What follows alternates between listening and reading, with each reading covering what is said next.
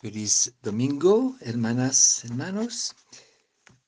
Hoy encontramos el Evangelio en San Mateo, capítulo 25, versículos 1 hasta 13.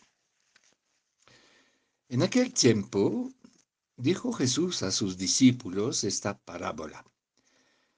Se parecerá el reino de los cielos a diez muchachas que tomaron sus lámparas y salieron a esperar al novio.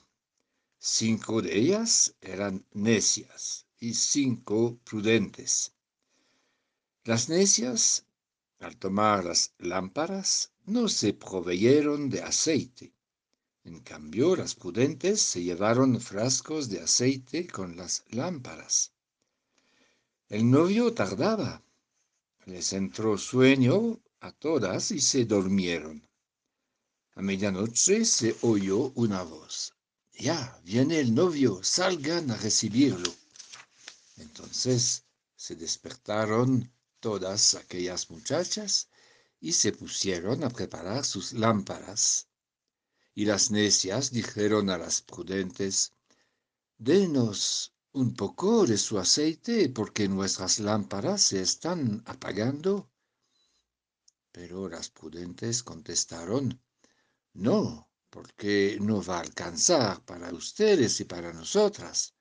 Mejor es que vayan a la tienda y lo compren. Mientras iban a comprarlo, llegó el novio y las que estaban preparadas entraron con él al banquete de bodas y se cerró la puerta. Más tarde Llegaron también las otras muchachas diciendo, Señor, Señor, ábrenos. Pero él respondió, les aseguro que no las conozco. Por tanto, estén preparados porque no saben ni el día ni la hora.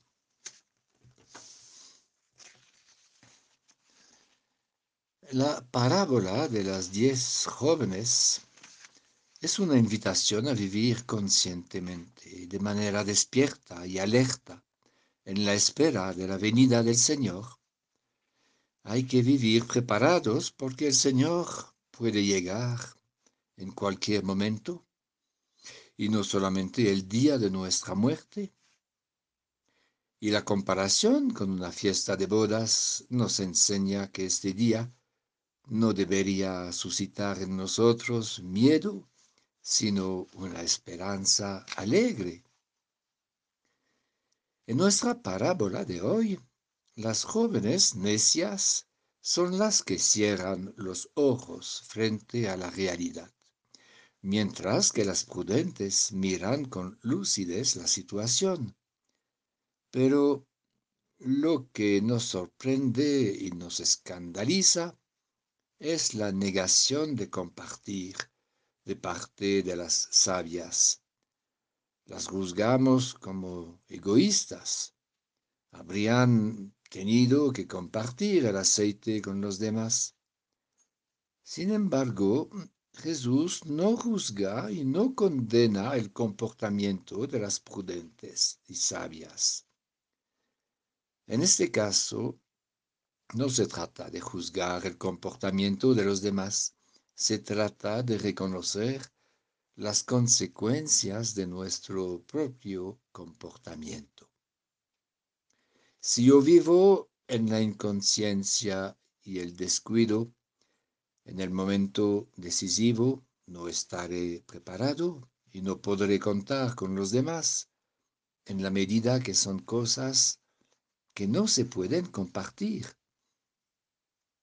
¿Qué representa en esta parábola el aceite? Muchos han visto en el aceite las buenas obras, en la lámpara la fe, en la lámpara encendida la imagen del amor que arde. Todo eso no se puede compartir. No podemos amar en lugar del otro. Las sensatas no pueden dar una parte de su amor a las descuidadas. Se puede compartir bienes materiales con otros, pero mi manera de ser no se puede. Las sensatas aconsejan a las necias que vayan a comprar aceite, pero no se puede conseguir eso en el último momento, lo que nunca hemos cultivado en nosotros mismos. El amor no es una mercancía. Todas las jóvenes parecen actuar de igual manera. Las diez han salido con sus lámparas al encuentro del esposo. Todas también, al esperar al esposo, se duermen, cansadas de la larga espera. Pero Jesús subraya la única diferencia entre las vírgenes sabias y las cinco otras necias, el aceite. No sabemos lo que simboliza exactamente el aceite, sino que su posesión condiciona la disponibilidad a acoger al Señor y a entrar con Él en la sala de la boda. La falta de aceite significa al menos una falta de vigilancia y de disponibilidad al Señor a tal punto que se había perdido el deseo y el fervor. La primera lectura nos orienta en este sentido. La sabiduría, que es una de las figuras de Dios, se da a conocer a los que la desean. La encuentran sentada a su puerta. Ella misma va de un lado para otro buscando a los que la merecen. Todas estas imágenes nos dicen que Dios no busca el primero, nos busca el primero que, que está con un gran deseo de encontrarse con cada uno y cada una. Pero para que haya un encuentro, para que entremos en la sala de bodas, es necesario que hay un verdadero deseo de nuestra parte.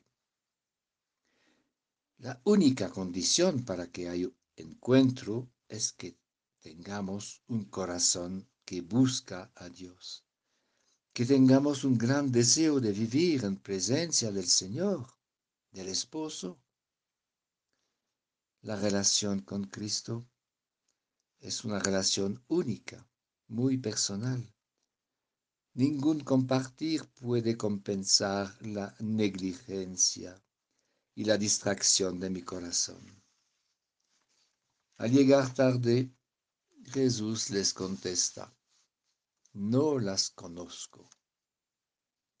El conocimiento del cual habla es el conocimiento propio del amor. Jesús no las reconozco porque nunca han tenido una relación viva con Él. Es una constatación triste de Jesús. Esto es la interpelación de la parábola. ¿Cuál es la cualidad de nuestra respuesta al amor que Dios no cesa de manifestarnos en su Hijo? ¿Cuál es la cualidad de nuestra búsqueda y de nuestro deseo de encontrarnos con Jesús. ¿Cuál es la cualidad de mi relación con el Señor? Es la interpelación de esta parábola porque el peligro más grande es de caer en la rutina, la negligencia, la distracción, la somnolencia. El Señor nos pide no solamente de escuchar, sino de vigilar. Se trata de una vigilancia espiritual que se extiende a toda la vida para abrir la puerta al Señor cuando se presenta en un momento imprevisto y bajo una forma a veces sorprendente. Es por eso que Jesús insiste tanto en sus últimas recomendaciones sobre la vigilancia. Vigilen presten atención, estén despiertos. Si Jesús lo repite, es porque estamos siempre amenazados por el sueño, la falta de atención, el olvido, poco a poco. Nos acostumbramos a todo, incluso a las guerras, al sufrimiento de los migrantes, al hambre de multitudes. Es la indiferencia que el Papa Francisco denuncia constantemente. Los primeros monjes habían elegido como símbolo la lechuza, el pájaro cuyos grandes ojos otean y observan la noche.